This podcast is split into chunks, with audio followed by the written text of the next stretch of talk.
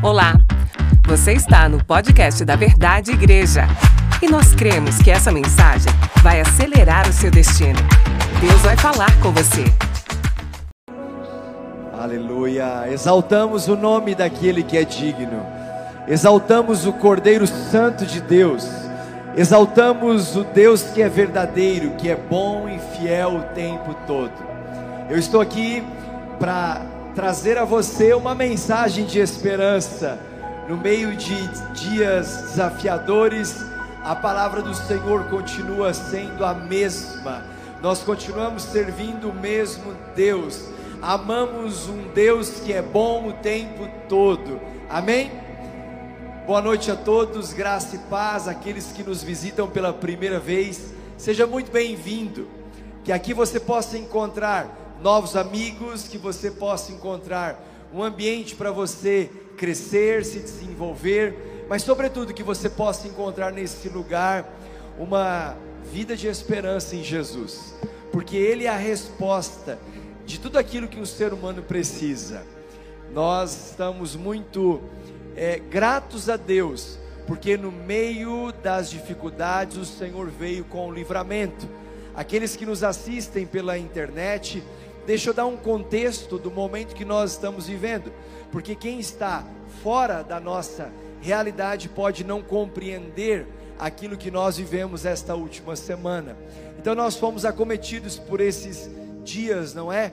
De alagamento, de inundações aqui na cidade de Tubarão, algumas cidades vizinhas, e a gente sabe que tudo poderia ter sido numa proporção catastrófica, não é mesmo? Catastrófica. Mas o Senhor teve misericórdia, o Senhor parou as águas, o Senhor veio com a sua mão poderosa e cuidou dessa cidade. E nós louvamos a Deus por isso. Sabemos que muitas famílias foram afetadas, sabemos que muitas casas foram atingidas, em meio a tudo isso, a igreja se levanta. A igreja se levanta para ser uma resposta. Como disse o pastor Bill Hybels, a igreja é a esperança do mundo. São nesses momentos que a igreja, que é uma força em movimento, se levanta para estar, estar levando alívio, estar levando tranquilidade e esperança às pessoas que estão passando por necessidades. Estamos aqui e a gente sabe que muitas famílias ainda estão tendo que lidar com uma situação muito difícil, né? Muitos perderam muitas coisas, outros perderam tudo, outros até mesmo a sua própria casa se foi. Mas nós estamos aqui justamente para poder trazer uma palavra de fé e uma palavra de esperança. No meio de tudo isso, enquanto na terça-feira as coisas tomavam uma proporção maior, a igreja se levanta e monta um centro de apoio, uma operação para estar acolhendo pessoas que estavam vulneráveis, que tiveram que abandonar as suas casas, que tiveram que deixar tudo para trás e não tinham para onde ir. Então, lá no nosso campus Vila Moema, o nosso time, todo um exército de voluntários, se mobilizou em mais de 250 pessoas, lá em tempo real, se revezando para estar fazendo esse centro de apoio, essa operação de acolhimento, rodar de uma forma muito rápida. Então começamos a receber pessoas um, um, um, grupo chegou primeiro, em torno de 16 pessoas, depois éramos em 26 pessoas, sabe? E aquilo foi tomando uma proporção enquanto as pessoas vinham trazendo mantimentos, vinham trazendo roupas, enfim. E foi um movimento, uma força em movimento de uma igreja que se levanta como um farol para a nossa cidade, para a nossa região, para o nosso estado, para a nação brasileira, porque nós acreditamos no poder do Evangelho, o poder do Evangelho que salva e o poder do Evangelho que na prática leva alívio também para as pessoas. O Evangelho que traz um alívio eterno e o Evangelho que também traz um alívio momentâneo. Então nós preparamos um vídeo para estar rodando nesse momento para que você se contextualize conosco aquilo que aconteceu nesses últimos dias na nossa verdade social. E com base nessas imagens e também de tudo aquilo que nós vivemos, eu estou aqui antes da palavra para estar lançando uma nova temporada que a verdade igreja está entrando. Nós percebíamos uma necessidade de organizar muitas coisas, de oficializar outras, de abrir novos ministérios. Então, vem no meio desta crise toda uma resposta. E eu quero começar por esse vídeo e, na sequência, também lançar oficialmente aquilo que veio para ficar. Acompanhe com a gente. Tubarão decretou situação de emergência por causa da enchente. Pois é, a Defesa Civil já está monitorando toda a situação. Ei pessoal, nós estamos aqui no nosso Hub, onde nós conectamos todas as necessidades, um ponto de encontro onde muitas demandas estão chegando e, e a, a equipe de voluntários está trabalhando sem parar, não é mesmo? Nós estamos aqui fazendo separação de todas as doações, separando kits básicos para que a pessoa, quando chegar aqui, ela saia com as suas necessidades supridas. Estamos passando por vários pontos da cidade, equipes espalhadas em todos os bairros, para estar nesta segunda fase, que é depois do mapeamento da necessidade, essas equipes estão entrando em cena para estar limpando as casas, vendo os danos e depois nós chegarmos na terceira fase, que é o suprimento daquilo que se perdeu. Da dor a gente extrai uma grande lição, que juntos nós somos mais fortes, como igreja nós podemos ser relevantes, mostrar Jesus, o evangelho prático, as boas notícias de salvação para essas famílias que precisam tanto de uma esperança. Então, através do Verdade Social, a Verdade Igreja está empenhada para recuperar, restaurar e restituir aquilo que se perdeu e os danos causados por conta de toda essa inundação na cidade de Tubarão e região. E uma das coisas que também nos chama a atenção é que toda essa força em movimento que a igreja está envolvida, nós vimos uma sociedade, independentemente das suas crenças, das suas preferências, unidas, vindo e servindo voluntariamente por essa causa. Nós não estamos aqui defendendo uma placa, mas nós estamos aqui mostrando o reino de Deus, que diz a palavra, reino de paz, alegria e justiça. Que nós sejamos essa voz num tempo tão difícil, num tempo tão traumático, que nós possamos levar o Evangelho, o amor de Jesus através das boas obras. A mensagem do Evangelho é uma mensagem de esperança. E a Verdade Igreja, por meio do Verdade Social, está aqui para levantar essa bandeira. A esperança chegou para a cidade de Tubarão. À nossa frente, dor, e ao nosso lado, desespero. Mas foi assim, quando menos esperávamos que raiou uma grande luz.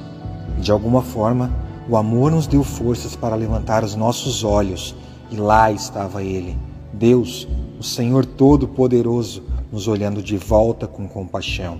A sua mão estava estendida e sua graça rapidamente nos conquistou.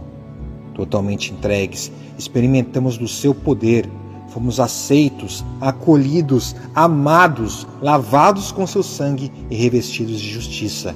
Desde então, tudo mudou porque o nosso amigo suportou toda a solidão e por isso não temos motivo algum para nos sentirmos desamparados. E assim fomos também comissionados. O Deus que nos salvou nos enviou, e seja para os confins da terra ou pelos bairros de Tubarão, nós iremos. Como corpo, estenderemos as nossas mãos, manifestando a graça do Pai, porque um dia Ele nos amou e então nós podemos amar e haja o que houver, Jesus disse: Deixo a paz a vocês, a minha paz dou a vocês, não a dou como o mundo a dá. Não se perturbe o seu coração, nem tenham medo.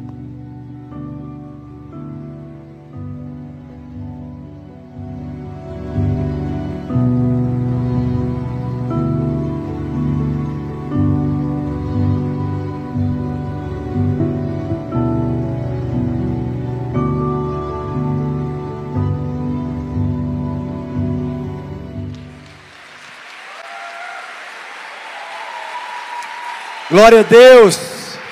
Glória a Deus. Acredito que nós Tenhamos essa noite aqui algumas famílias que foram acolhidas no nosso Verdade Social. Temos aqui? Temos aqui? Ok.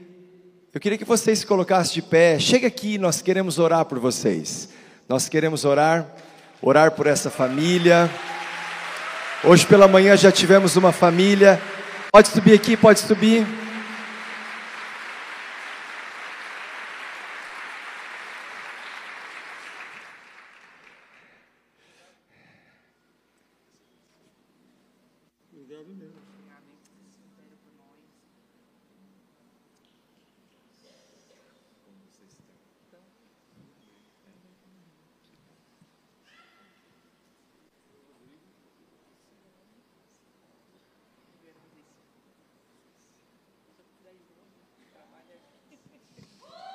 Glória a Deus. Nós estamos aqui com o Rodrigo, com a Patrícia e com a Simone. E a gente sabe que o Senhor é também o Senhor deles. No meio das adversidades, no meio das lutas, a igreja sendo uma resposta de amparo, de acolhimento, e a gente sabe que Deus é o Deus de vocês, e nós estamos aqui para amá-los, para ampará-los e para ajudá-los nesse momento. Eu quero convidar a igreja a se colocar de pé e nós vamos orar. Pai, muito obrigado. Obrigado, Pai, por esta família, por essas pessoas e tantas outras que foram acolhidas nesse tempo. Meu Deus, abençoa para que o Rodrigo, a Simone, a Patrícia, ó Deus amado, e os demais que passaram pelo nosso centro de apoio no Verdade Social e que foram abençoados nesses dias, eles possam ter um verdadeiro encontro com o Senhor, o Deus da esperança. Ó Deus, que o Senhor continue sendo com eles, ajudando-os, Pai, na reconstrução de suas vidas. Meu Deus, nós oramos e pedimos, abençoa seus filhos, que eles possam encontrar aqui um novo e vivo caminho. Nós oramos para que eles tenham a restituição de tudo que se perdeu, Pai, que verdade social seja, Senhor, Senhor, esse centro de acolhimento, Pai, para que eles possam retomar suas vidas olhando para frente, olhando com dignidade. Abençoa-os, Pai, em nome do Senhor Jesus. Providencia tudo o que eles precisam. O Senhor é o Deus provedor, é o Senhor que não deixa faltar nada. E nós oramos para que eles vivam um milagre sobrenatural daqui para frente, com portas de emprego, com um lar digno, com os bens, com móveis, meu Deus, com é, uma casa, Senhor amado, com um lar, Pai, ó Deus, preparado para que eles retomem com um futuro glorioso, em nome de Jesus, amém.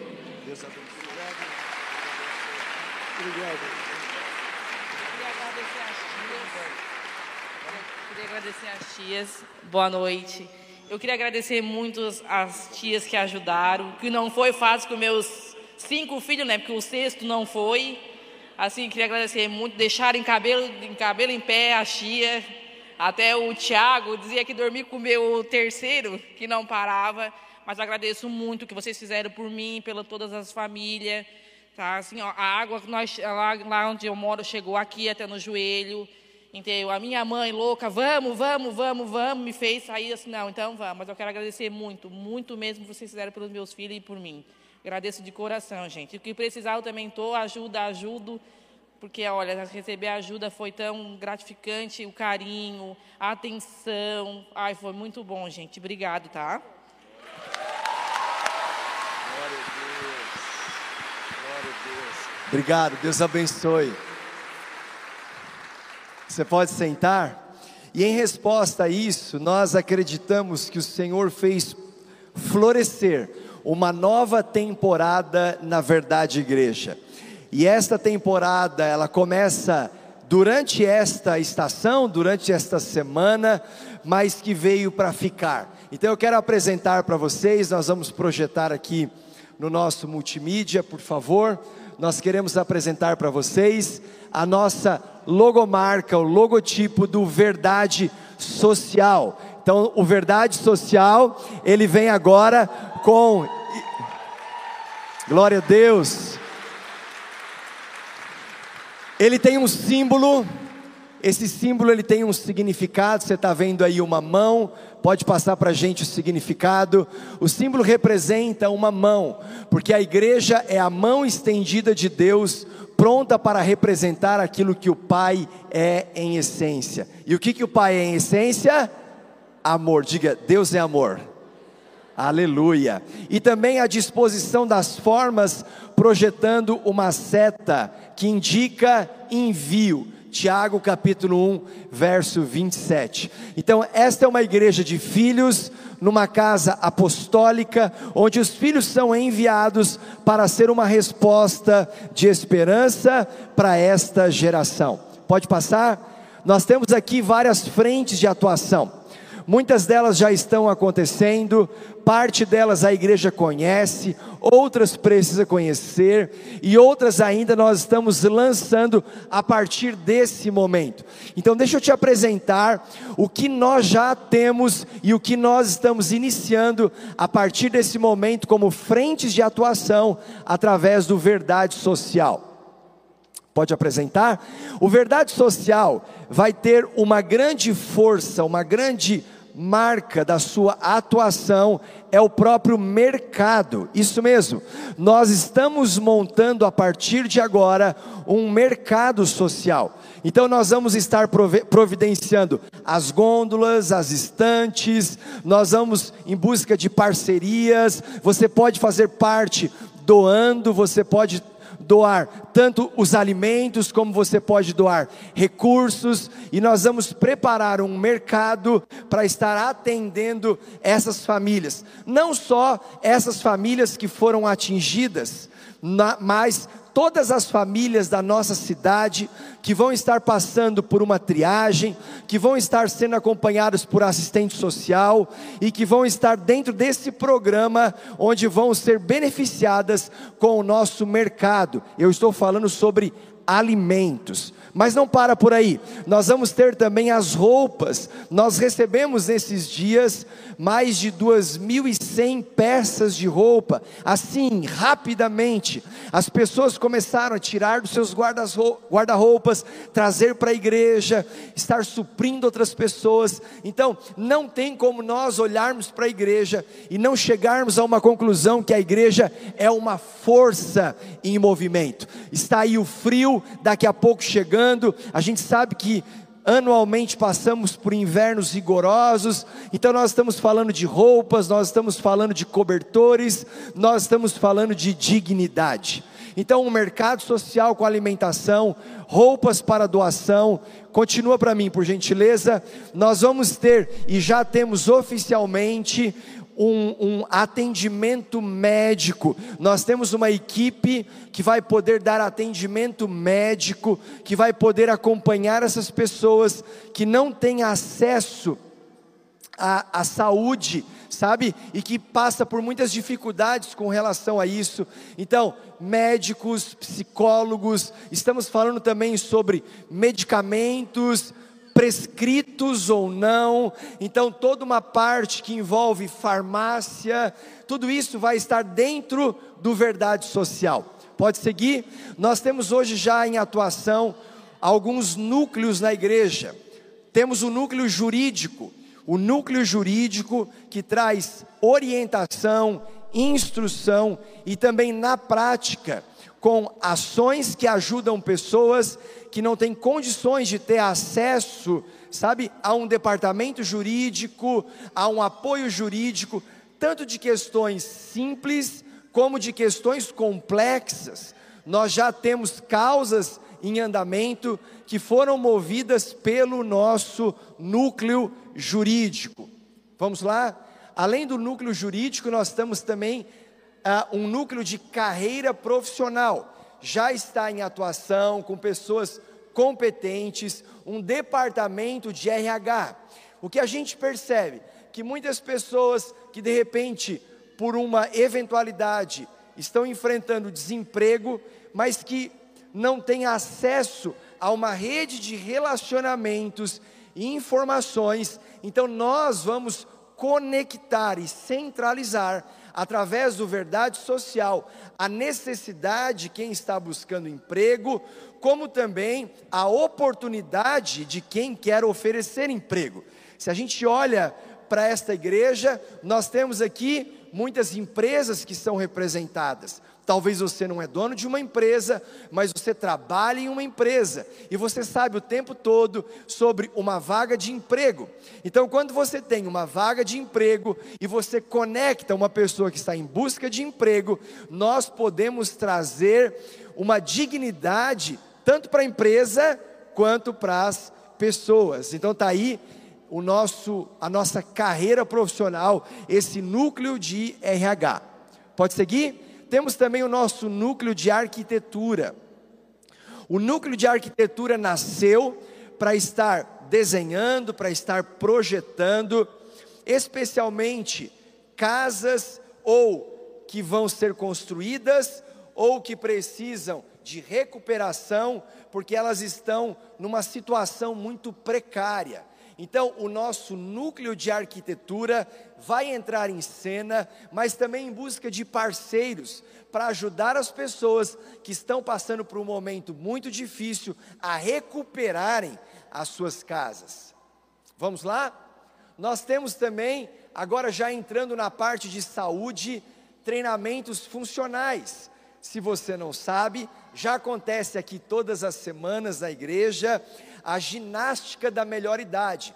É um treinamento funcional que ele vem também com um cunho terapêutico, ele tem, um, um, ele tem por trás um programa social muito importante. Nós sabemos que há uma expectativa de vida cada vez maior e nós acreditamos que é tão espiritual quanto você proporcionar para as pessoas uma vida de qualidade. Lembrando, é sempre no final da pista que o jato decola.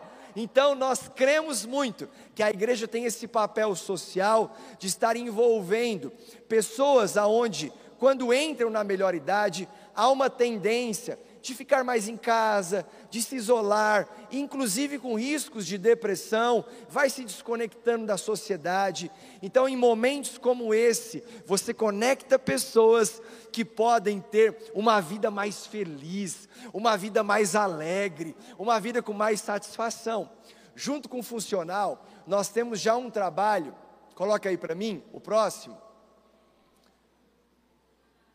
Aonde que está? Está lá. Isso o nosso trabalho de artesanato, que acontece com as mesmas pessoas. Então são momentos, encontros semanais aqui na igreja, onde tem o treinamento funcional com profissionais da área, tem o trabalho de artesanato e algo muito lindo acaba saindo desses momentos. Pode seguir?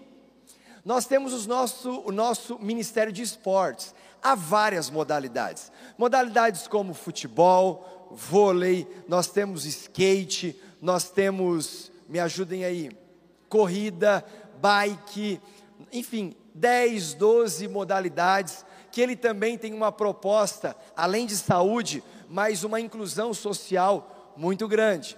E como um desdobramento do esportes, nós estamos para abrir nesses próximos momentos uma escolinha de futebol, pode colocar aí para mim?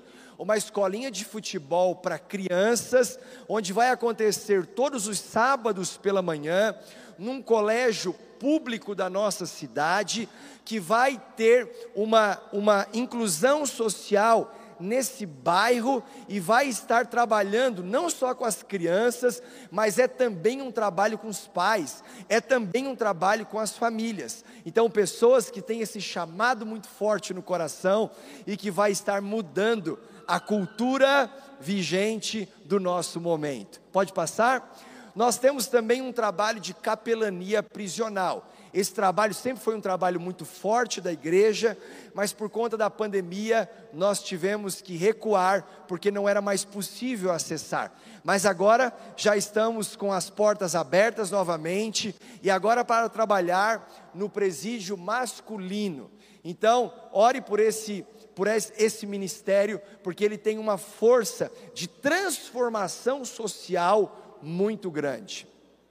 Além da capelania prisional, há também a capelania hospitalar. É esse atendimento que acontece para as pessoas que estão lá num leito de hospital, passando por um tratamento, seja de curto, médio ou longo prazo.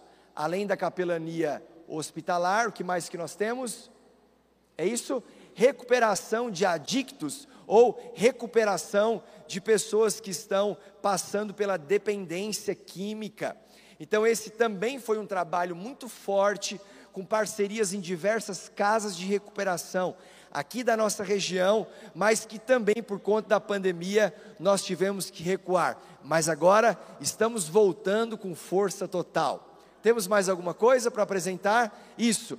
Apoio a pessoas com autismo, especificamente com crianças. Se você ainda não conhece, eu encorajo muito você conhecer aqui no nosso Espaço Kids, nós temos uma, uma sala sensorial onde nós recebemos, através dos líderes Eduardo e Talita, crianças que têm o transtorno do espectro autista, o TEA. O nosso Ministério Te Amo tem apoiado crianças, pais, famílias todos os domingos nos dois cultos. Acontece aqui. Você pode tanto se voluntariar, como se você conhece alguém ou tem uma criança autista, nós estamos preparados para receber você. Temos mais alguma coisa? Nós temos um trabalho que acontece quinzenalmente, que é uma ação na casa lar. Você sabia que essa igreja a cada 15 dias, ela vai numa casa lar que, a, que tem aqui em Tubarão, cuidar de crianças, levando a palavra, conversando com as crianças, fazendo um pequeno grupo, levando para almoçar. Acontece também nesses momentos de datas é, é, é, marcantes durante o ano, como Natal, como é, Dia dos Pais, Dia das Mães, enfim, um trabalho com crianças que são órfãos, seja órfãos porque o pai já são falecido, ou órfãos de pais vivos, mas que estão lá sendo acolhidos e foram entregues para adoção. Nós já trabalhamos nesta frente e tem sido uma grande bênção. Tudo isso dentro do Verdade Social. Temos mais alguma coisa? É isso. Então, a novidade, pastor, aonde tudo isso vai acontecer. Então agora, oficialmente, nós estamos apresentando o local. Então, o prédio que por 25 anos funcionou a Verdade Igreja, lá na Vila Moema, ele vai ser exclusivo, isso mesmo, exclusivo para a ação do Verdade Social. Lá nós vamos ter todas essas frentes de atuação.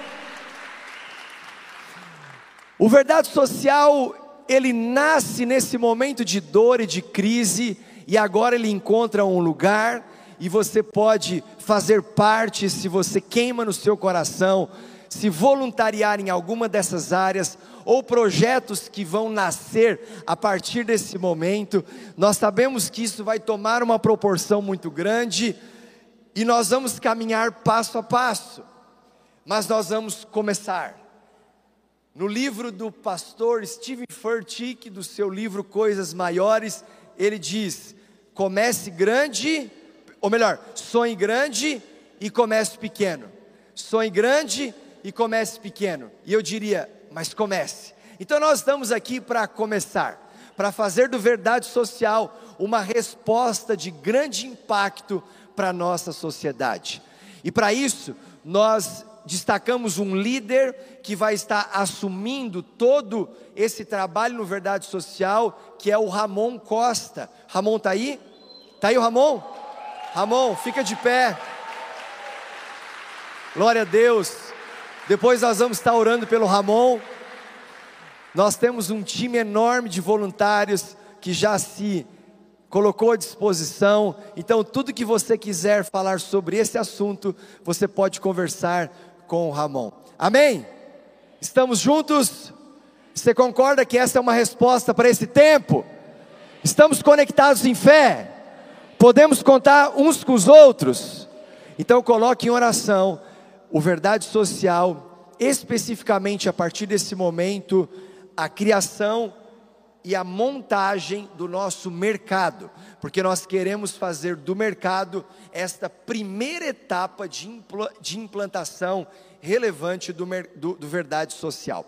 Abra comigo sua Bíblia, em Mateus capítulo 9, Mateus capítulo 9, verso 35 até o versículo 38. Mateus capítulo 9, verso 35 a 38.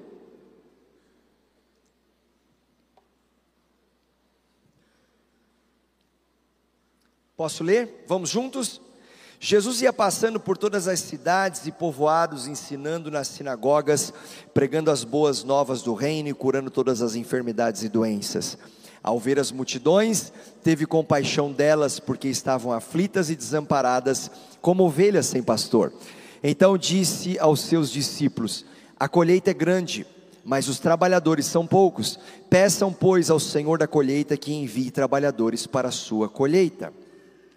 Pai, muito obrigado pela tua palavra, muito obrigado pela verdade do Evangelho, muito obrigado porque aqui nós encontramos a resposta que a humanidade precisa.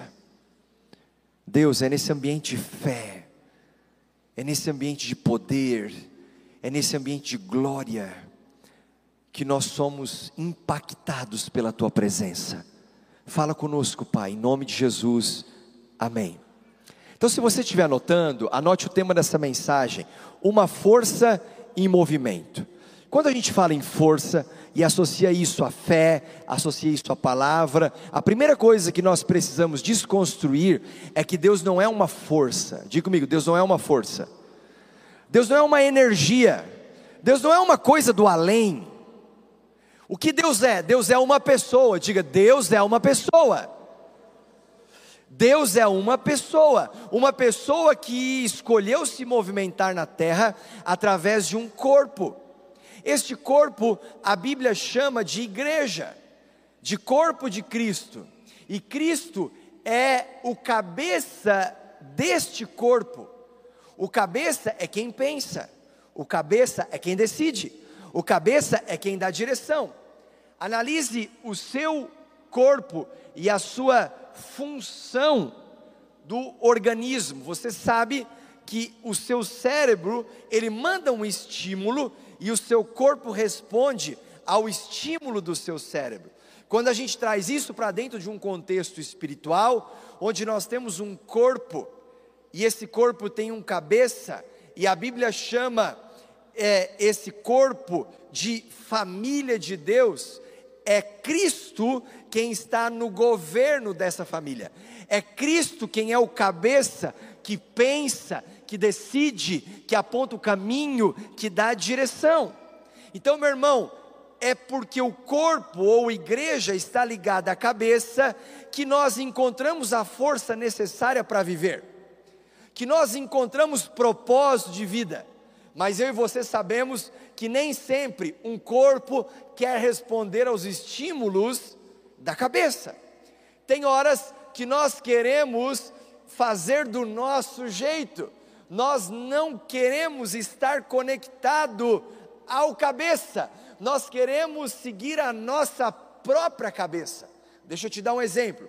Todos nós já enfrentamos aquele dia mais complicado que não dá vontade de nem levantar da cama, sim ou não? Você pensa em tudo que você tem lá fora para enfrentar, e a vontade que dá é deixe-me ficar nesse quartinho escuro com essa janela fechada, com as cortinas bem escurinhas, porque eu quero ficar aqui que ninguém me incomode, que ninguém me ache, que ninguém me chame. Aquele quarto todo escuro lá dentro, a gente começa a ter que lidar com o sentimento, sabe, de não ter ânimo para levantar e enfrentar aquele dia que está nascendo.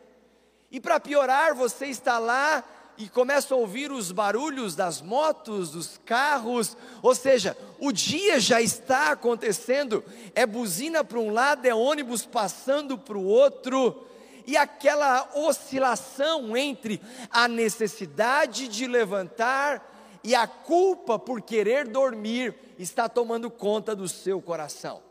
Tem horas que o corpo dorme e nós colocamos o despertador no modo soneca, é ou não é? Mais cinco minutos. Aí toca depois de cinco minutos e você coloca mais cinco minutos. E você fica, levanto ou não levanto, eu não estou com vontade de encarar aquele dia lá fora, eu não estou com vontade de ter que abrir as cortinas, levantar as janelas e olhar para aquele sol e aquela luz entrar no meu quarto escuro e eu ter que enfrentar aquele dia.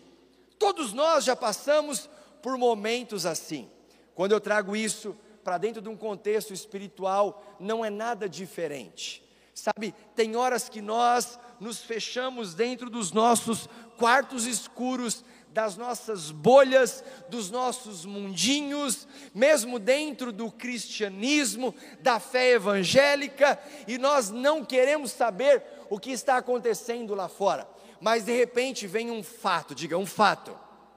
Diga assim, de repente vem uma notícia e quando essa notícia vem, você não tem mais opção. Diga, eu não tenho opção. Você precisa reagir. Então, mesmo querendo ficar no status quo que você se encontra, você não tem outra alternativa a não ser dizer: tudo bem, eu preciso me levantar, eu preciso encarar aquele dia, abrir as janelas, deixar a claridade entrar e enfrentar o que tem lá fora. Sabe, meu irmão, em situações assim, que a igreja, que é uma força em movimento, revela o que ela é e o que ela não é. Esses dias foram dias fundamentais para que a igreja, que muitas vezes vive, quando eu falo a igreja, eu falo a igreja de Jesus espalhada por os quatro cantos da terra mas especialmente aqui dentro do nosso contexto, é quando a igreja tem a oportunidade de se levantar, sabe, do seu modo soneca, que sempre coloca mais cinco minutos, mais cinco minutos, eu não quero encarar o que tem lá fora, e ela abre as cortinas, abre as janelas e diz: Isso tem a ver comigo. Isso tem a ver com a minha realidade, porque a dor da sociedade é a dor da igreja. A igreja se levanta para ser esperança do mundo. Então ela se levanta para dizer o que ela é, e, e naturalmente, quando ela diz o que ela é, ela também está dizendo o que ela não é. Então deixa eu te dar uma introdução dizendo o que a igreja é e o que a igreja não é.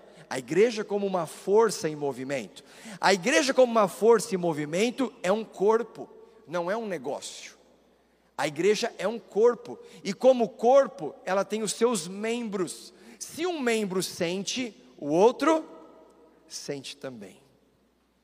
Então, essa semana a gente começou a receber muitas necessidades de irmãos que estavam com as suas casas enchendo. Agora mesmo, eu acabei de mandar o meu micro-ondas da minha casa para a casa de um irmão, porque ele perdeu muita coisa. O que eu vou fazer depois? Eu me viro. Eu vi isso acontecendo com muitas famílias, pessoas que nós estávamos ontem à noite limpando a casa, de outras, de uma pessoa que nem é da igreja, e de repente nós estamos lá e uma irmã pega e leva o colchão da sua casa, não porque está sobrando, mas porque aquela pessoa precisa. Sabe, e quando você vai fazendo isso, o que você vai entendendo? A dor do membro, ela passa a afetar o corpo.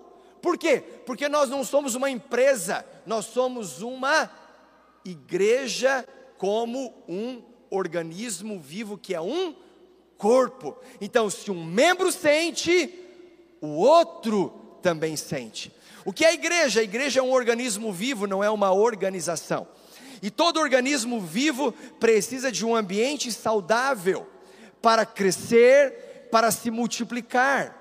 Todo organismo vivo precisa de ambiência. Então aqui você encontra um ambiente para você crescer em fé, para você crescer como pessoa, para você crescer como pai, para você crescer como mãe, para você crescer como discípulo, para você crescer como empreendedor, para você crescer em qualquer área, seja na área financeira, seja na área dos negócios, seja na sua carreira, crescer em relacionamentos. Por quê? Porque somos um organismo vivo, não é uma organização, não é só um CNPJ, apesar de a igreja ter um CNPJ. A igreja é uma família, não é um clube. Uma família, ela precisa ter intimidade, diga comigo, intimidade. Quanto maior o nível de intimidade, menor a necessidade de regras. Se você for num clube, um clube social, você vai ver que um clube é cheio de regras. Por quê? Porque dentro de um clube que é formado por pessoas de contextos diferentes, de preferências diferentes, de culturas diferentes, de realidades diferentes, cada um tem opiniões diferentes, então você necessariamente precisa estabelecer um conjunto de regras muito claras. Agora, dentro de uma família, você pode abrir mão de uma lista de regras para ter uma base de relacionamento a partir da intimidade. Faz sentido? a partir da intimidade, porque quanto maior o nível de intimidade, menor a necessidade de regras. A igreja é um ambiente de cura, a igreja não é um ambiente de doenças. As pessoas chegam doentes, mas aqui elas encontram cura. As pessoas chegam destruídas, mas aqui elas são restauradas. As pessoas chegam aqui abatidas, mas elas levantam a cabeça nesse lugar. Porque a igreja é como um hospital da alma, que traz cura para as emoções, que libera cura física nesse ambiente sobrenatural. Quantas e quantas curas, quantos e quantos milagres nós já vivemos nesse ambiente cura. Se você chegou aqui e tudo que você enfrenta é adoecimento, saiba, tem algo errado. É hora de você parar e rever a sua vida, porque esse lugar é um ambiente de cura. A igreja é também uma plataforma de amor, não é uma plataforma de ofensas. As palavras que nós liberamos, a Bíblia fala na carta de Tiago sobre o poder da língua. Há um poder, há um poder enorme nas palavras que nós liberamos, nas expressões, seja ela verbal ou não verbal, que pode espalhar uma grande onda de amor. Sabe o que eu vi nesses dias? Esta igreja, a verdade igreja, se levantando como uma grande onda de amor uma grande onda de amor. Eu me constrangi por tanto amor. Por tanto amor. Nós estávamos lá na nossa, no Verdade Social, no nosso centro de apoio, e uma senhora, a dona Glória, com uma família inteira, dizendo para a pastora Andréia: eu, eu não quero mais ir embora.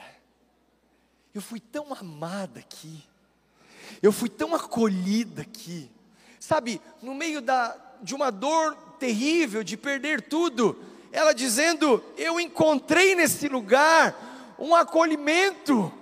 Por quê? Porque a igreja é uma plataforma de amor. A igreja é uma resposta para quem precisa e não para quem acha que tem tudo. Se você entrou aqui se considerando perfeito e que tem tudo o que precisa, escute, esse lugar não tem nada para te oferecer. Agora, se você chegou aqui para viver o que Jesus ensinou no sermão das bem-aventuranças, quando ele começa dizendo: Bem-aventurados os pobres em espírito, porque deles é o reino dos céus. Quando você chega aqui dizendo: Eu preciso me esvaziar, eu estou vazio de propósito, então você vai encontrar tudo que você precisa nesse lugar. Faz sentido? A igreja é também formada por filhos. A igreja não é uma máquina a ser controlada. Nós pastoreamos pessoas livres. Aqui você pode amar a Deus. E você também pode sair daqui para pecar ali fora como você nunca pecou. Aqui você pode ir para o céu. E aqui, se você quiser, você pode também escolher ir para o inferno. Você é muito livre. Eu não sei se você está me entendendo. A forma mais poderosa que Deus demonstrou amor foi nos dando liberdade de escolher. Liberdade de escolher. Livre arbítrio. Então, por isso nós pastoreamos pessoas livres, porque você é livre para fazer as suas escolhas. Eu já fiz a minha. Eu quero caminhar com Jesus o resto dos meus dias. Você já fez a sua escolha? Eu não vou fazer minha escolha amanhã. Eu não vou fazer a minha escolha no próximo domingo. Eu já fiz a minha escolha. E eu não abro mão da escolha que eu fiz. Talvez você está chegando hoje aqui pela primeira vez. E hoje é noite você fazer a sua escolha porque eu posso orar por você, aconselhar você, instruir você, abraçar você, amar você, eu só não posso decidir por você, mas você pode fazer a sua decisão. E quando você recebe a Jesus Cristo como seu Senhor e Salvador pessoal, você transiciona de uma condição de criatura para se tornar filho. Diga comigo, filho. Eu sou filho amado de Deus, você é filho amado de Deus, filha amada de Deus, aleluia. Agora saiba, filhos são humanos e filhos falham, filhos erram. Eu já errei tantas vezes, eu já falhei tantas vezes, eu já pequei tantas vezes, mas como filho eu tenho um pai, e a palavra de Deus fala na carta de João: meus filhinhos, eu vos escrevo estas coisas para que não pequeis. Se porém alguém pecar, tendes um advogado junto ao Pai, Jesus Cristo, o justo. Quando eu falo que esse é um ambiente onde você pode escolher, é real, você pode escolher, mas Ele está te dizendo: não peque, escolha bem. Mas, se ainda assim você pecar, Escute, eu já tenho um advogado, Jesus Cristo, o justo, aleluia. Então, quando a gente entende a força e movimento que a igreja é, a igreja se torna a esperança do mundo, porque a igreja vive em torno de Jesus. Jesus é o centro da igreja, e Jesus se deu pelas pessoas. Jesus não se deu pelas coisas, Jesus não se deu pelas empresas, Jesus não se deu pelas ONGs, Jesus não se deu pela política, Jesus não se deu pelo governo, Jesus se deu por pessoas. Ele se entregou por amor a mim e a você. João capítulo 3, verso 16, porque Deus amou o mundo de tal maneira que deu, deu o seu único filho para que todo aquele que nele crê não pereça, mas tenha a vida eterna. Então escute, meu irmão, Jesus é a base da relação entre as pessoas do corpo. E eu trago o link que nós fizemos na introdução. Nós fazemos parte de um corpo. Se um membro do corpo sente, o corpo sente. E temos o cabeça, e o cabeça é Cristo. Então entenda, Jesus, o cabeça, Cristo é a base da relação entre as pessoas desse corpo. Meu irmão, o seu corpo é um ecossistema onde tudo está ligado e se combina, está convergindo. É por isso que a igreja é uma força em movimento. Pensa comigo, faz sentido você estar andando para frente e o seu pé dizer: Não, eu não vou junto com vocês, eu vou para trás. Não, não faz sentido.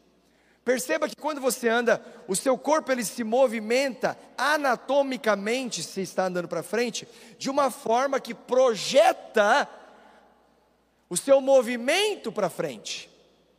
Porque tudo se combina. Então, quando nós nos levantamos como uma força em movimento, sabe o que eu vejo?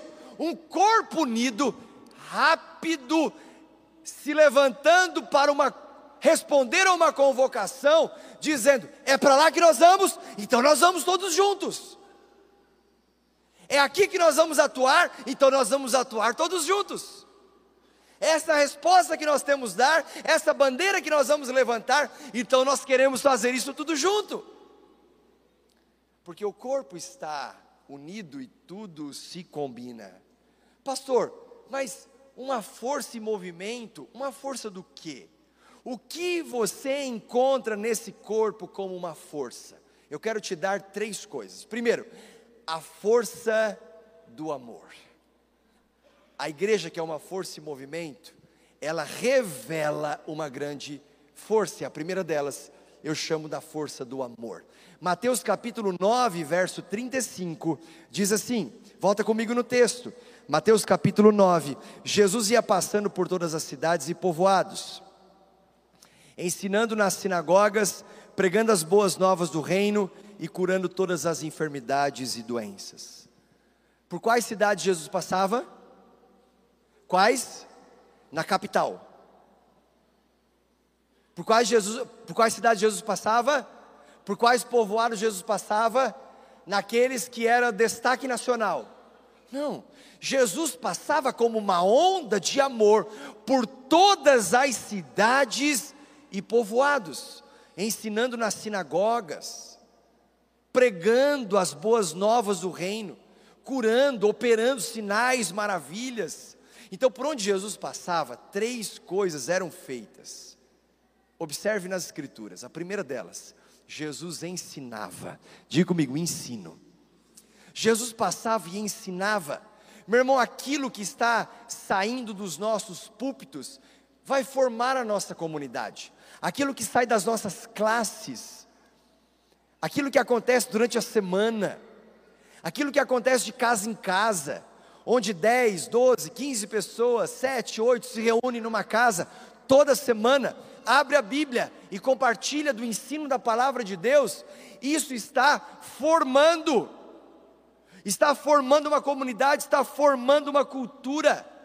É por conta do ensino e da necessidade de formar uma cultura que Jesus gastava tempo nos púlpitos das sinagogas. Mas isso não parou em Jesus. Você vai ver isso acontecendo na igreja primitiva, você vai ver isso bem mais para frente com os reformadores, com os avivalistas. Você vai para a história e vai ver que os reformadores, que os avivalistas, eles ensinavam em seus púlpitos como, escute isso, como os pais deveriam educar os seus filhos. Por quê? Porque eles não eles não poderiam assumir uma responsabilidade que era da família. Então, através do ensino, eles capacitavam os pais para levar os seus filhos à presença de Deus, a serem pessoas ou cidadãos dignos, honestos, de caráter, que são sal da terra e luz do mundo. Isso vinha através do ensino, muitos ensinos que acontecia nos púlpitos, nas mesas, de casa em casa e que deveria atingir aquela geração. E eles tinham uma máxima: olha, vocês podem até entreter as nossas crianças, olha aqui para mim. Mas eles diziam assim: só que o cérebro delas é nosso. A formação delas nós não abrimos mão. Essa igreja tem uma vocação, e a vocação é para a educação. Tem uma coisa que nós não abrimos mão: do cérebro das nossas crianças, dos nossos adolescentes, que vão se tornar jovens, que vão para o mercado de trabalho. Nós não vamos abrir mão da formação intelectual, porque nós acreditamos que para mudar uma geração e deixar um legado para as próximas, nós temos que levar o ensino.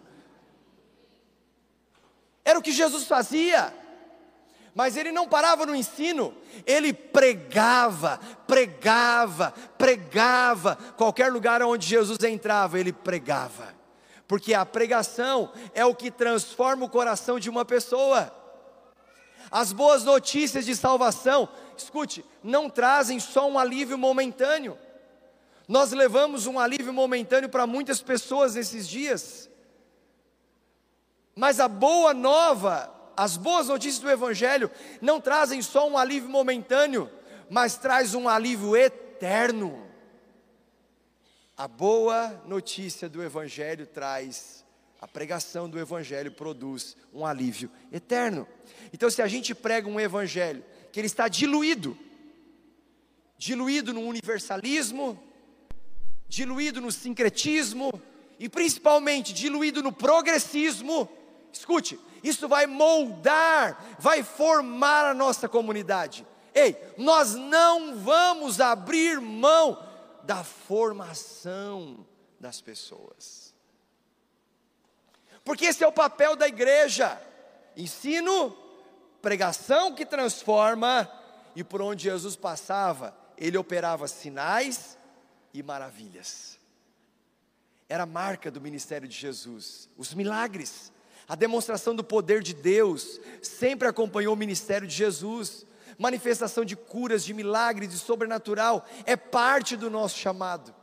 Ontem nós estávamos com uma equipe, junto e amparado pela polícia militar, e fomos num bairro onde foi muito afetado, e estávamos numa casa, já era tarde da noite, quando nós chegamos, ou melhor, era no começo da noite, ficamos até tarde da noite lá naquela limpeza, mas quando a gente chega em casa, a gente encontra uma mãe solteira, que vivia naquela casa com seu filho de 10 anos, com imperatividade, ambos tomando remédios fortíssimos.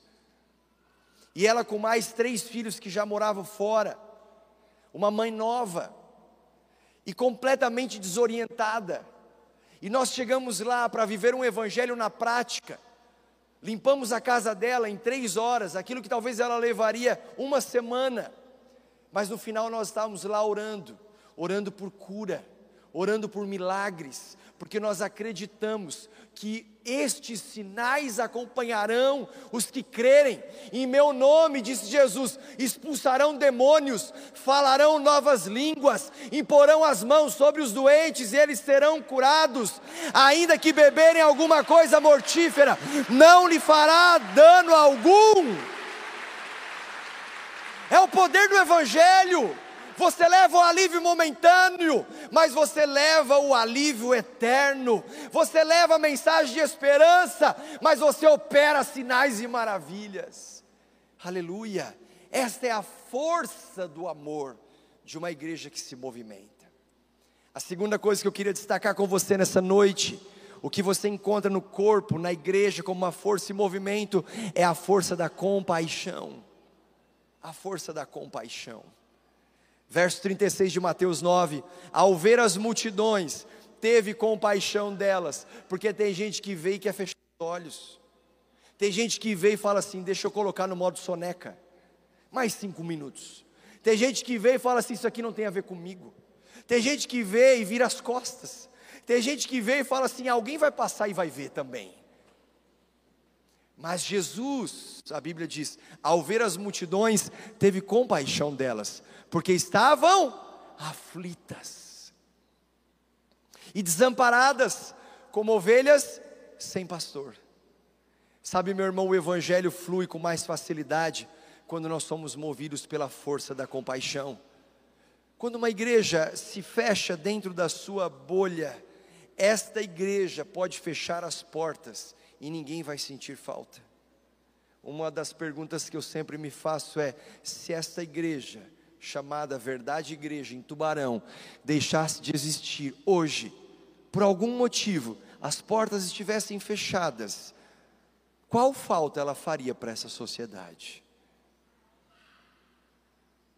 Se essa igreja não existisse mais, qual o impacto que ela teria na sua vida? Se essa igreja fechasse as portas, porque hoje você vai numa Europa pós-moderna e você vai ver as igrejas que viraram museus, casas de shows, bares, restaurantes.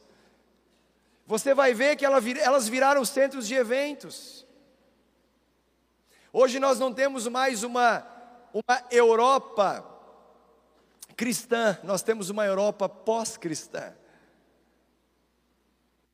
Então a pergunta que eu me faço é: se essa igreja não existisse, que falta ela faria na sociedade? Por que, que nós estamos gerando uma onda de amor, uma onda de compaixão, através do verdade social, porque nós acreditamos do papel e da relevância da igreja para essa cidade, para este estado, para esta nação. Aleluia! Então, meu irmão, o propósito da igreja não pode ser a sobrevivência ou mesmo a prosperidade, mas o propósito da igreja é o serviço. Você vem aqui não só para sobreviver mais uma semana. Você vem aqui não para receber uma palavra de entusiasmo num domingo para viver mais sete dias. Você vem aqui não para receber apenas uma mensagem motivacional. Você vem aqui não só para sobreviver, você vem aqui para ser alimentado, para repartir o pão e servir com as, as pessoas. Servir as pessoas. Esse é o propósito de uma força e movimento chamada igreja. Então a igreja não pode viver se o coração de Deus não bater em seu peito. A igreja não pode viver se o coração de Deus não bater em seu peito. E sabe, o pulsar do coração de Deus está focado em buscar e salvar o perdido. Agora, sabe o que eu tenho aprendido nesses últimos tempos? É que não dá para lavar os pés de um mundo sujo se nos recusarmos a tocá-los. Eu vou repetir. Não dá para lavar os pés de um mundo sujo se a gente se recusar a tocar os pés. A gente olha para a política e a gente fala: é tanta sujeira, Mas se eu me recusar a tocar nesse pé, eu não posso reclamar daquilo que eu tolero. A educação, a mesma coisa. A família, a mesma coisa. A economia, a mesma coisa. As artes, os entretenimentos, a gente olha para as plataformas de streaming, nós vemos filmes, nós vemos tantas é, é, é, produções que vem de Hollywood, que vem de diversos cantos, e a gente se escandaliza. A pergunta é: aonde estão os nossos cineastas? Aonde estão os produtores de filmes? Aonde estão essas pessoas? Ah, mas nós queremos lavar os pés desse mundo que está sujo, mas nós não queremos tocar nesses pés. Ei, não. Nós vamos lavar os pés tocando os pés, sem que nós nos sujemos porque o Senhor nos chamou para sermos uma igreja santa, pura. Aleluia. A igreja tem muita força, nós só precisamos usá-la para o propósito certo. A igreja tem muita força, nós só precisamos usá-la para o propósito certo. Compaixão. Compaixão e empatia são irmãs inseparáveis. O que é empatia? É quando você consegue se colocar no lugar do outro. E eu termino com a terceira força que eu quero destacar: a força da solidariedade. Isso mesmo, a força do amor, a força da compaixão e a força da solidariedade. Mateus capítulo 9, verso 37 e 38. Então disse aos seus discípulos: A colheita é grande, mas os trabalhadores são poucos. Peçam, pois, ao Senhor da colheita que envie trabalhadores para a sua colheita. Quando a igreja deixa de servir o mundo que a cerca, a sociedade em geral, entra em processo de atrofia. Queria chamar o pessoal da adoração. Em processo de atrofia. O que é atrofia? É quando aquele músculo que você tem, ou a parte do seu corpo, ele, ele fica imobilizado. Imagine, imagine que você está colocando um gesso no seu braço. E você fica lá 30, 40, 60 dias. Quando você tira o gesso, você olha e fala assim: Meu Deus, esse braço não parece o meu. Afinou? Eu perdi a força.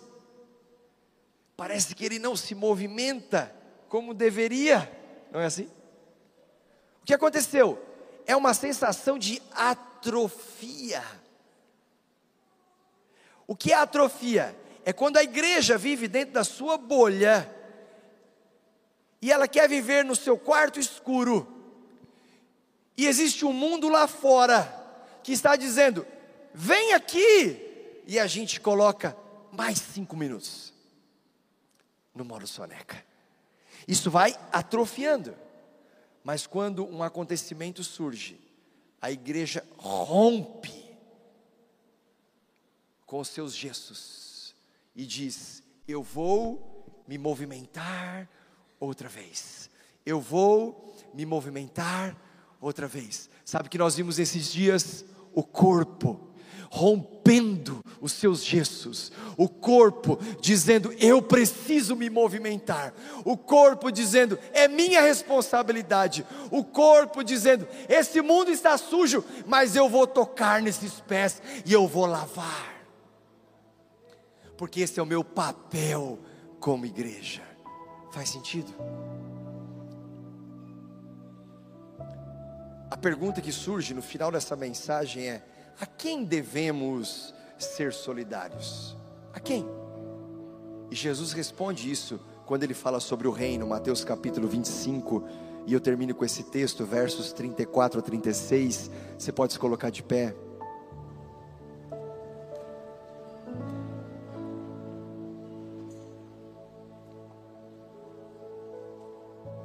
A quem nós devemos ser solidários?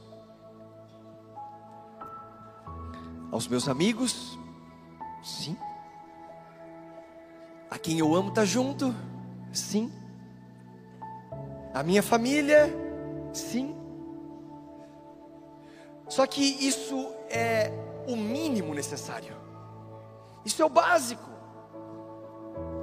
A quem devemos ser solidários?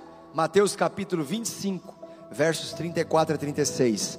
Então o rei dirá aos que estiverem à sua direita: Venham, benditos de meu Pai. Recebam como herança o reino que foi preparado para vocês desde a criação do mundo. Eu vou repetir. Recebam como herança o reino que foi preparado para vocês desde a criação do mundo. Como? Por que eu tenho esse direito de herança? Olha para mim, o que me garantiu essa herança? E Jesus responde: Pois eu tive fome e vocês me deram de comer, tive sede e vocês me deram de beber, eu fui estrangeiro e vocês me acolheram, necessitei de roupas e vocês me vestiram, estive enfermo e vocês cuidaram de mim. Estive preso e vocês me visitaram. Então existem alguns grupos de pessoas que a Bíblia nos assegura há uma herança do reino dos céus quando você, quando nós, quando essa força em movimento se torna a resposta em solidariedade aos pobres sem lar, às pessoas com fome, aos órfãos, às mulheres em suas necessidades, às viúvas, aos presidiários em suas realidades, aos estrangeiros, aos imigrantes, aos doentes, aos aflitos, às pessoas que têm carência, falta. Jesus sempre olhou para essas pessoas com um olhar de compaixão, de amor e de solidariedade. E eu volto para o começo do texto. Ele passava por todas as cidades, todos os povoados. Ao ver as multidões, ele não fechou os olhos. Ao ver as multidões, ele não virou as costas. Sabe, eu conheço muitas pessoas aqui pelo nome, pela história. E se eu for trazer aqui nesse púlpito, você para contar a sua história, você vai ser uma dessas pessoas que um dia estava como ovelha sem pastor, aflita, desamparada, mas o Senhor te alcançou, o Senhor te resgatou, o Senhor te tocou, o Senhor te transformou, o Senhor mudou a sua história. Quantos creem nisso? Glória a Deus. Aleluia. Feche os seus olhos. Uau. Sabe, há uma onda de compaixão, há uma onda de amor, há uma onda de solidariedade. Eu quero começar terminando esse culto orando, orando por pessoas que hoje ouviram essa palavra. Ouviram essa palavra e a única coisa que querem nessa noite é dizer assim: eu quero fazer parte disso. Talvez você veio hoje pela primeira vez e você nem entende tudo que está acontecendo. A única coisa que você quer é assim: eu quero fazer parte disso. Eu quero fazer parte disso. Eu quero fazer parte dessa família. Eu quero fazer parte dessa força e movimento. Eu quero mudar de vida. Eu quero começar diferente daqui para frente. Talvez você nunca fez uma oração entregando sua vida a Jesus. Mas hoje, a compaixão de Jesus te tocou. O amor de Jesus te tocou, a solidariedade de Jesus te tocou, a força e movimento que se revela através da igreja por pregar o Evangelho te tocou. E você pensa: Uau, eu não posso mais viver sem Jesus. Talvez você veio a segunda, terceira vez e ainda não orou, entregando seu coração a Jesus, mas agora eu quero fazer isso com você. Se você é uma dessas pessoas que hoje está dizendo: Eu preciso de Jesus eu quero entregar o meu coração a Jesus. Eu quero fazer parte dessa família. Eu quero fazer parte desse corpo. Aonde você está, aí no seu lugar mesmo. Eu quero te convidar a levantar uma das suas mãos. Eu quero te ver, eu quero te abençoar. Eu quero te abençoar. Hoje, isso, deixa a sua mão levantada. Isso, deixa a sua mão levantada. Isso, parabéns pela sua decisão. Tem mais alguém? Tem mais alguém? Isso. Deixa a sua mão levantada, eu quero te ver, eu quero te abençoar, eu quero te abençoar nessa noite. Eu creio muito que Deus vai fazer algo muito poderoso aqui, pelas mãos que se levantam, estão dizendo: Eu preciso dessa compaixão de Jesus. Tem mais alguém? Tem mais alguém que hoje entrega a vida a Jesus? Levanta a sua mão, eu quero te abençoar. Tem mais alguém? Isso, isso. Tem mais alguém? Amém. Deus abençoe, Deus abençoe, Deus abençoe, Deus abençoe. Tem mais alguém? Tem mais alguém? Lá atrás, Deus abençoe. Tem mais alguém? Deus abençoe. Parabéns pela sua decisão. Tem mais alguém que está entregando a vida a Jesus ou voltando para os caminhos do Senhor? Isso. Deus abençoe. Deus abençoe. Deus abençoe. Parabéns pela sua decisão. Tem mais alguém? Tem mais alguém? Glória a Deus. Aqui tem alguém que hoje entrega a vida a Jesus, que está dizendo eu preciso do Senhor, ou está voltando para os caminhos dele. Tem mais alguém? Levanta sua mão. Deus abençoe sua vida. Parabéns pela sua decisão. Deus abençoe. Isso. Tem mais alguém? Deus abençoe. Tem mais alguém? Deus abençoe. Deus abençoe. Deus abençoe. Aleluia. Deus abençoe. Deus abençoe. Deus abençoe. Tem mais alguém? Deus abençoe. Parabéns pela sua decisão. Uou! Levante suas mãos. Ore comigo assim, Pai. A tua palavra é a verdade. O teu amor me constrange. O teu amor me constrange. Diga hoje, eu sou tocado pela compaixão do amor de Jesus. Diga hoje, o meu coração se abre para receber a Jesus Cristo como meu Senhor e Salvador pessoal. Diga eu creio que o meu nome está escrito no livro da vida, para a glória de Deus. Amém. Você pode aplaudir os novos decididos. Glória a Deus.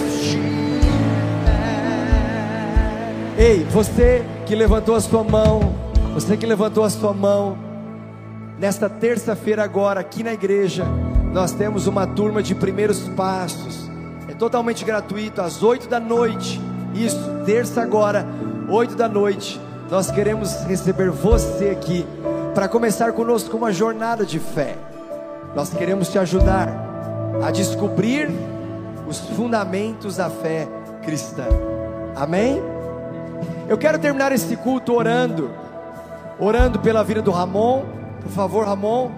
E eu queria chamar todas as pessoas que ao longo desses últimos dias se envolveram voluntariamente no Verdade Social, que estavam lá, seja limpando as casas, ajudando na distribuição das roupas. Pode subir aqui, pode subir aqui.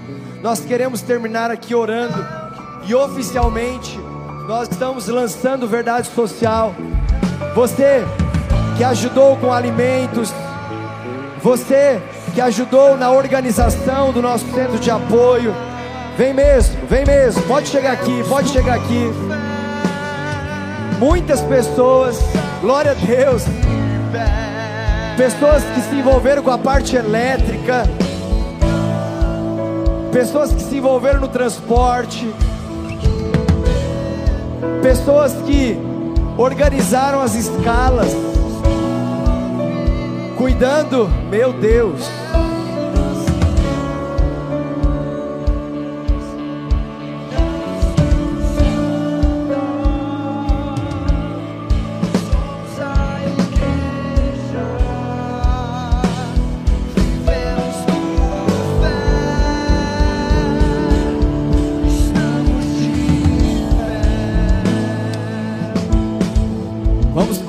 Continue cantando, continue cantando. Enquanto o pessoal vai chegando, pode chegar mais pra frente.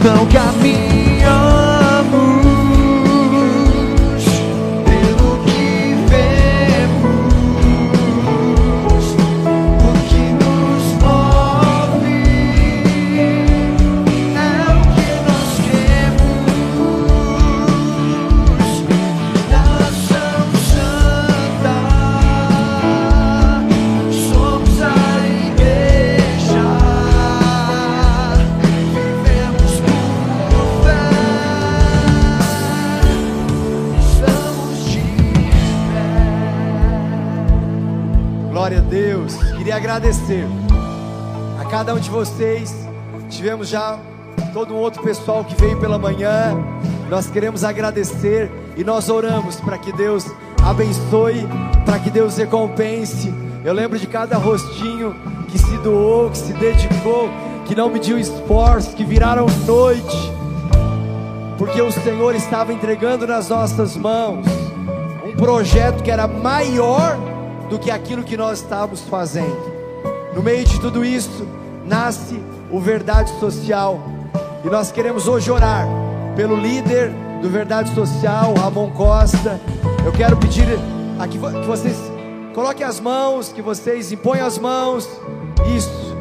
Vamos orar, vamos orar. Igreja, estenda as mãos para cá.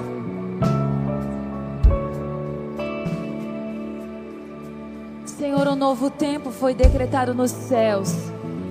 E nessa noite, Pai, nós entramos nessa janela espiritual. Adentramos, Pai, nesse novo território, Deus. E tomamos posse, Senhor, com autoridade, com ousadia, Pai.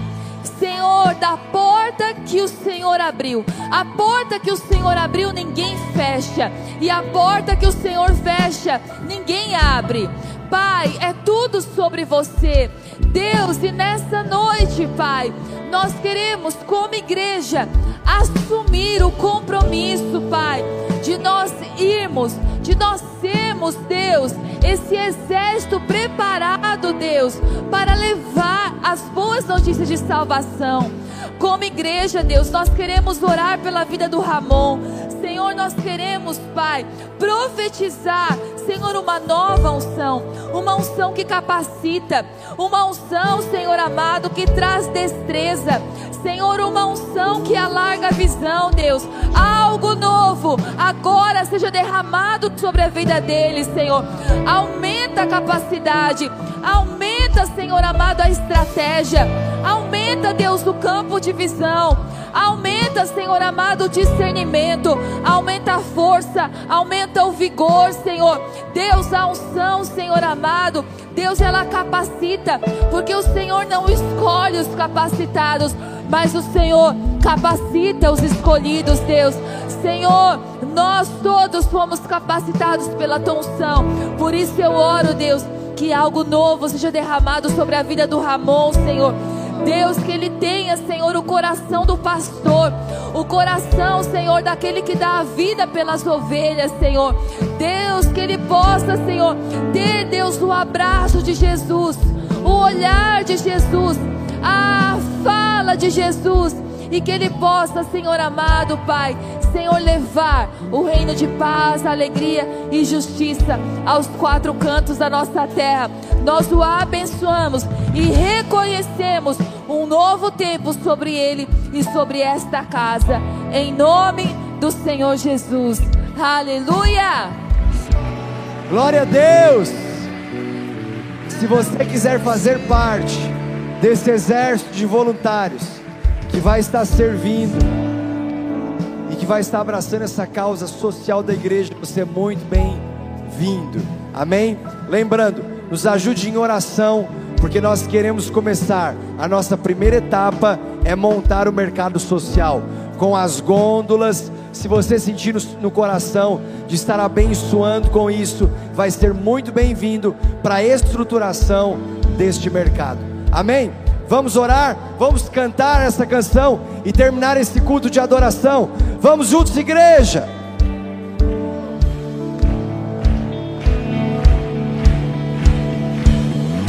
A perseguição não parou a igreja.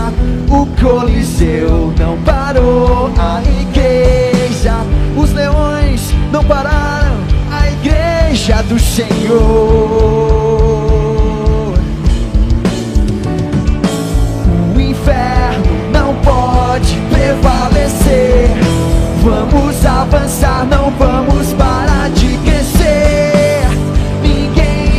Ninguém